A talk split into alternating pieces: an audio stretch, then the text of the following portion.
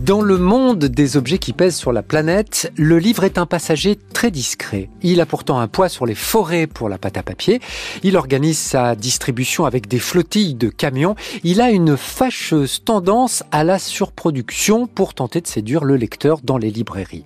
Le syndicat de l'édition n'a pas de bilan carbone à communiquer en France, mais l'un des grands groupes qui acceptent de parler du sujet, Editis, totalise plus de 100 000 tonnes de CO2, soit l'équivalent des émissions rejeté par la fabrication de 6 millions de téléphones portables. Chaque année, 20% des livres qui sont imprimés reviennent chez le distributeur, soit pour être détruits, soit pour être stockés provisoirement ou indéfiniment. Chaque année, autour de 50 millions de livres neufs sont envoyés au pilon pour protéger un modèle économique qui s'adapte très progressivement aux contraintes de l'environnement.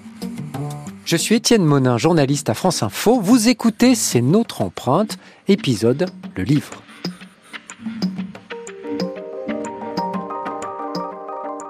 Chaque famille de livres a sa façon de peser sur la planète. Le livre scolaire a la fâcheuse habitude de se renouveler en masse avec l'arrivée des nouveaux programmes et des réformes environ tous les cinq ans.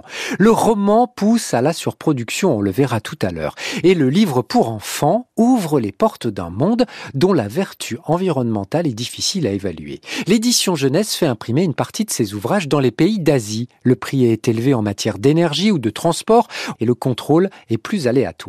Un peu plus d'un livre sur dix dans les éditions jeunesse est fabriqué en Chine, en Malaisie, à Singapour. C'est le cas de Petit Loup, le personnage qui éduque nos enfants. Il est produit par une maison d'édition qui se tournait à 80% vers l'Asie en 2018. Aujourd'hui, Petit Loup est pressé il, pose son bonnet sur le canapé, son manteau sur le canapé, ses chaussures sur le tapis et son sac par terre. Et il prend son gilet et il le fait traîner. Gauthier Ouzou, je suis à la tête de la société euh, des éditions Ouzou. Euh, on crée euh, des livres spécifiquement jeunesse et on a un catalogue d'environ aujourd'hui 1500 titres. On fait imprimer les livres de plus en, enfants de plus en plus en Europe, mais il est clairement vrai, euh, et ça c'est une transition qu'on a depuis, euh, depuis trois ans, les livres pour enfants sont beaucoup imprimés en Asie. Pourquoi ils sont beaucoup imprimés en Asie? Malheureusement parce qu'il y a plein de choses que ou on ne sait pas faire, ou on ne sait plus faire. Par exemple, je vais prendre une grosse catégorie, la catégorie des livres audio avec puce sonore. Donc ça, euh, c'est des catégories de livres qui sont faits exclusivement en Asie. On peut penser au pop-up dès qu'il y a beaucoup de manutention. On peut penser aux livres euh, tissus euh, aussi qu'on a pour les encore une fois les plus jeunes, la puriculture. Tout ça est fait en Asie et il faut peut-être malheureusement à cause de cette crise sanitaire et, des soucis d'approvisionnement, mais il faut absolument trouver des solutions en Europe. Nous, on est convaincus et c'est pour ça qu'on d'ailleurs on a, on a les éditions Zoo ont, ont investi dans une marque qui s'appelle les jouets libres, complètement made in France, euh, pour pouvoir euh, mieux appréhender des, filières d'approvisionnement euh, françaises sur le bois ou sur d'autres sujets. Quel est le contrôle qu'on peut avoir sur le, sur le bois, etc. Il y a, des, il y a des, quand même des, des labels qui existent. Ces déclarations, est-ce qu'elles sont faites correctement? C'est toute la question. Donc, réponse, quel est le contrôle? Je suis pas assez bien placé pour dire ça. En tout cas, aux éditions Ozu, comme on n'était pas forcément très confiant que ce soit fait, on voulait le faire nous-mêmes. Donc on a fait notre bilan carbone et on a clairement replanté 380 euh, 000 arbres pour pouvoir, euh, pas forcément on va dire compenser, mais pour s'inscrire dans cette démarche fabuleuse de laisser une planète correcte à nos enfants.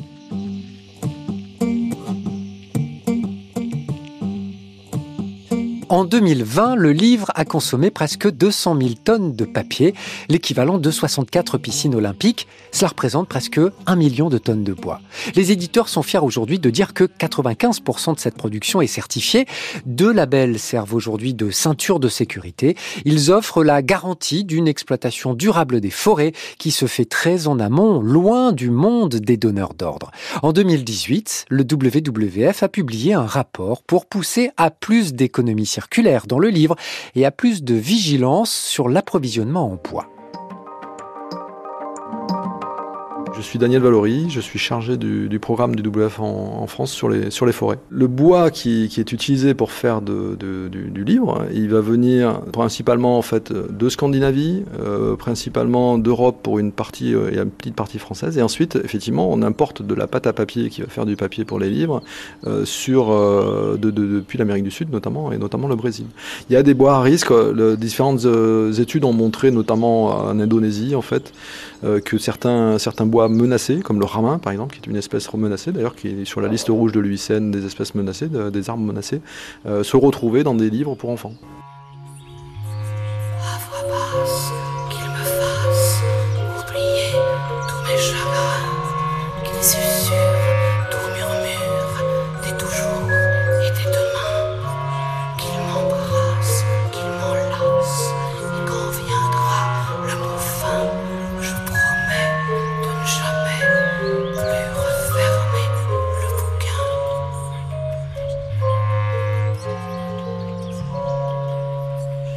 Sur l'importation et notamment certaines importations d'Amérique du Sud, la problématique elle est, très différente de, la gestion forestière européenne notamment. C'est vraiment la problématique des plantations industrielles, monoculture sur des très grandes surfaces d'eucalyptus ou de pin, euh, qui effectivement approvisionnent euh, principalement le papier, maintenant un peu l'énergie en, l'occurrence, à très bas coût. et, donc euh, c'est effectivement un type de, culture sur un modèle très agricole qui a un impact sur la biodiversité. Alors ça ne veut pas dire qu'il ne faut peut-être pas euh, qu'il y ait ces plantations, parce qu'on a, une, fin de papier tellement importante qu'effectivement on a besoin aussi d'avoir des, zones qui produisent beaucoup. Mais par contre, ça veut dire qu'il faut effectivement travailler différemment et, avoir des zones de protection beaucoup plus importantes dans ces territoires-là. Euh, le Brésil, par exemple, dans ses espaces de plantation, demande de 30% de, forêts natives protégées. Et ça, c'est très bien. En l'occurrence, on n'est plus en capacité dans ces monocultures coupées tous les 10-15 ans d'avoir de la biodiversité par contre, on, la sépare. En fait, on a des forêts pour la conservation de la nature et pour les populations, et des forêts qui, produisent de l'économie. Ça, c'est un modèle très particulier euh, qu'on a moins chez nous euh, en, Europe, mais, qui, mais on a quand même des forêts assez intensives en Scandinavie ou dans les Landes, par exemple, qui, euh, qui produisent du bois. Et il y a moyen d'en savoir plus sur ce bois qui a servi à fabriquer mon livre. Tout ce que moi, lecteur, je peux vérifier aujourd'hui, s'il y a le petit logo, c'est qu'il est labellisé. Mais il y a matière à aller plus loin, dit Daniel Valory, au moins pour les éditeurs. Il y a des traçages possibles, euh, en l'occurrence sur la pâte à papier. Euh, on, est tout à fait capable de savoir quelles sont les armes qui sont dans votre page de, livre. Euh, et ça demande une analyse qui n'est pas très chère, en fait. aux éditeurs de se saisir de ces, outils pour justement, dans leurs approvisionnements, bah, se rassurer sur certaines sources.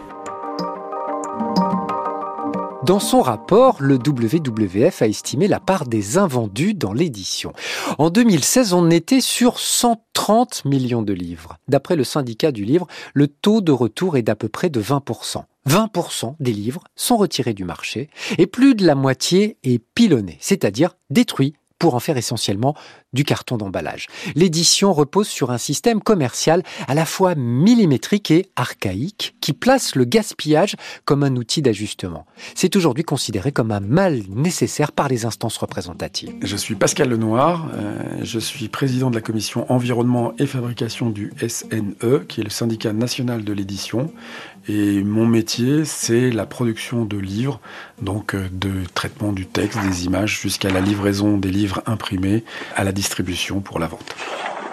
Pour que le livre existe aujourd'hui, on est obligé de le présenter au public parce qu'un livre, c'est pas simplement un contenu, c'est aussi un objet. Et donc, les gens, dans la librairie, il y a beaucoup d'achats qui se font des achats d'impulsion. J'ai vu ce livre, je lis la quatrième, tiens, il est beau, il est lourd, il est, il est, il est léger, je l'aime, tiens, c'est attrayant, tiens, la couverture, je lis l'intérieur, ah tiens, ouais, tiens, l'histoire m'intéresse, tiens, ça a l'air bien écrit, je le prends, je repars avec un, deux, trois bouquins. Et ça, on le sait, plus on réduit le nombre de livres en librairie, et moins on vend de livres. Ce que décrit Pascal Lenoir, c'est le marché de l'offre. Ça repose sur l'idée qu'il faut distribuer le plus de livres dans le plus de librairies pour stimuler la demande. C'est le modèle économique de l'édition, la surproduction est donc chronique. Malheureusement, le pendant, c'est que derrière, on n'arrive pas à tout vendre. La destruction euh, d'ouvrages est liée au fait que si nous donnons ou revendons en masse des ouvrages importants, c'est une rémunération qui n'est pas à l'auteur. Et si on le fait immédiatement pendant la mise en place, si on le met trop tôt, si on donnait trop tôt, ou si on remettait en vente trop tôt des ouvrages en grande quantité, euh, on casse le marché. Et l'auteur aujourd'hui, le libraire aujourd'hui, le distributeur, tout ça est rémunéré au pourcentage des ventes. Si on arrive avec des produits qui sont immédiatement soldés, donnés, évidemment, les gens vont attendre ces produits-là. Et d'ailleurs, on le voit sur même des livres neufs, livres immédiatement mis sur des plateformes, parfois même avant même la mise en vente, des livres neufs qui sont vendus soldés. Et on sait très bien que ça, ça perturbe le marché. Le pilon permet, quelque part, un maintien du modèle économique qui permet de rémunérer l'ensemble de la filière. C'est tout un équilibre en fait. Les maisons d'édition donnent tout de même des ouvrages à des associations pour les pays francophones africains, mais la deuxième vie du livre se fait essentiellement sur le marché de l'occasion qu'on trouve aujourd'hui sur les grandes plateformes de distribution. Le tirage moyen d'un livre est autour de 4000 exemplaires. Malgré les progrès technologiques de l'impression numérique, le stockage et la destruction des livres restent un sujet dans le monde de l'édition qui pourrait bientôt s'inspirer d'autres modèles de distribution. Nous, ce qu'on mesure, et mais ce qui est propre à l'ensemble de l'édition d'ailleurs, euh, c'est que euh, sur les sur 100 euh, arbres qu'on peut couper, il y en a 50 qui sont ont été coupés pour des livres qui ne seront pas achetés. Je suis Michel Benbunan, je suis directeur général d'Editis. Le taux d'invendu, il est, il oscille suivant les, les, différents réseaux, mais on va dire il est entre 25% et 30%. Mais, mais ça n'est pas. Alors, et là, c'est recyclé, c'est-à-dire que le livre est, euh, remis dans du, dans du, papier recyclé. Donc, c'est pas vraiment du gâchis. Mais, euh, mais néanmoins, on ne on compte pas là-dedans ce qui est rentré, ce qui est encore dans les stocks. C'est que vous avez sur certains titres, moi ça fait 30 ans que je suis dans l'édition, et sur certains titres, vous pouvez avoir 20 euh, ans de stock. C'est-à-dire qu'en gros, vous les vendrez jamais. Et ça, c'est parce que euh, vous avez fait la réimpression de trop, vous avez réimprimé en très grosse quantité, ou parce que vous êtes complètement euh, trompé sur le tirage, parce que vous n'étiez pas suffisamment peut-être au courant du potentiel du titre. Donc euh, il y a tout le monde a des titres sur lesquels il peut avoir les vendre pour les 100 prochaines années. Il faut inverser la façon d'envisager la, la, distribution et la, la supply chain. Et je suis désolée de ce mot un peu barbare, mais L'idée, c'est que dans beaucoup de professions, euh, ce qui a été fait, c'est que la production n'est en fait lancée que quand on est sûr du besoin du consommateur. Ça a été euh, un projet euh, vu dans quelque chose qui a été mis en place dans le textile. Les grandes marques ont mis en place ça pour être sûr de ne fabriquer que ce qui allait vraiment rencontrer une demande. Et nous, on manque beaucoup de visibilité sur la demande finale. C'est-à-dire qu'on sait ce qu'on a envoyé au point de vente, et en fait, on a une visibilité assez limitée sur ce qui est acheté par le consommateur final. On a une visibilité, mais elle arrive trop tard. C'est qu'elle arrive une fois qu'on a envoyé le livre, une fois qu'on l'a fabriqué, une fois que... Donc finalement, le mal est fait. Donc si on travaille sur cette information la plus en amont possible, la transparence et le partenariat le plus proche possible avec à la fois euh, les consommateurs et à la fois euh, les, euh, les, experts, ceux qui vendent et qui font la promotion de nos titres, on aura une meilleure, une meilleure une fabrication qui collera plus à la demande finale. Dans le monde des objets, le livre garde un statut à part. Il n'y a pas d'écotaxe pour sa collecte et son recyclage. Et il y a très peu de romans imprimés en papier recyclé. Seulement 2% d'après le WWF. Ça fonctionne pour les journaux, mais pas pour le livre. Le livre n'est pas non plus un modèle parfait de recyclage dans sa deuxième vie. On dit du papier qu'il a environ 7 vies, comme les chats. Mais pour refaire un produit, il faut rajouter de la fibre vierge, de la matière première. Philippe Adémar est directeur de l'usine de papier Sylvamo à Saïa près de Limoges. Il est aussi président de la Fédération nationale des industries du papier et du carton. On peut tout à fait faire des, livres avec du papier euh, recyclé. Après, ce qu'il faut comprendre, c'est que le, papier recyclé, c'est un papier qui a déjà tourné, ce sont des mélanges de fibres. C'est donc pas forcément, et même c'est clairement pas, les fibres euh, qui sont les plus faciles à blanchir et ensuite à créer des bons aplats et des bonnes qualités d'impression. Le recyclage, ça marche très très bien quand vous voulez faire de l'emballage, hein, ou en général, du carton ou des choses comme ça. On n'a pas besoin d'être blanc. Hein, c'est tout à fait jouable aussi dans l'hygiène, dans le papier journal, et c'est vrai que c'est dans les sortes graphiques que le recyclage est le moins adapté. Quand on veut faire du livre, hein, on veut un, papier donc graphique, hein, et, ce qu'on va entendre les gens, c'est une qualité d'impression. Il faut aussi une machinabilité, que le papier passe bien en machine pour pouvoir se transformer, qu'il n'y ait pas de plis et tout et tout, une bonne découpe, etc., etc. Et donc c'est une, fibre qu'on va extraire du bois et qu'on va blanchir, et qui va être très homogène, et on va faire deux grandes qualités. On va faire de la pâte à papier de bois de feuillu et de la pâte à papier de bois de résineux.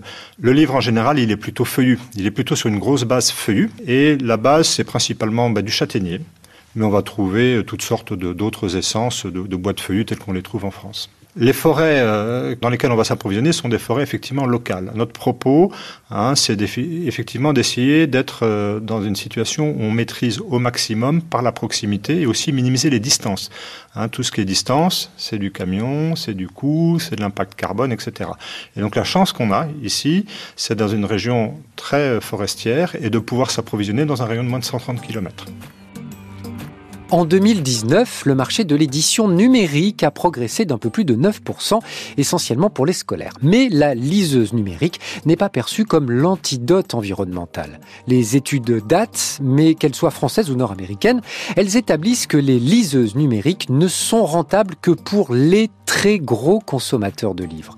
L'empreinte environnementale de la liseuse est une centaine de fois plus élevée que celle du livre. C'est une marque de naissance. Elle consomme des quantités élevées de matériaux rares comme tous les objets numériques qui nous entourent. C'était C'est notre empreinte, un podcast original France Info. Production Étienne Monin, réalisation Alexandre Manzanares.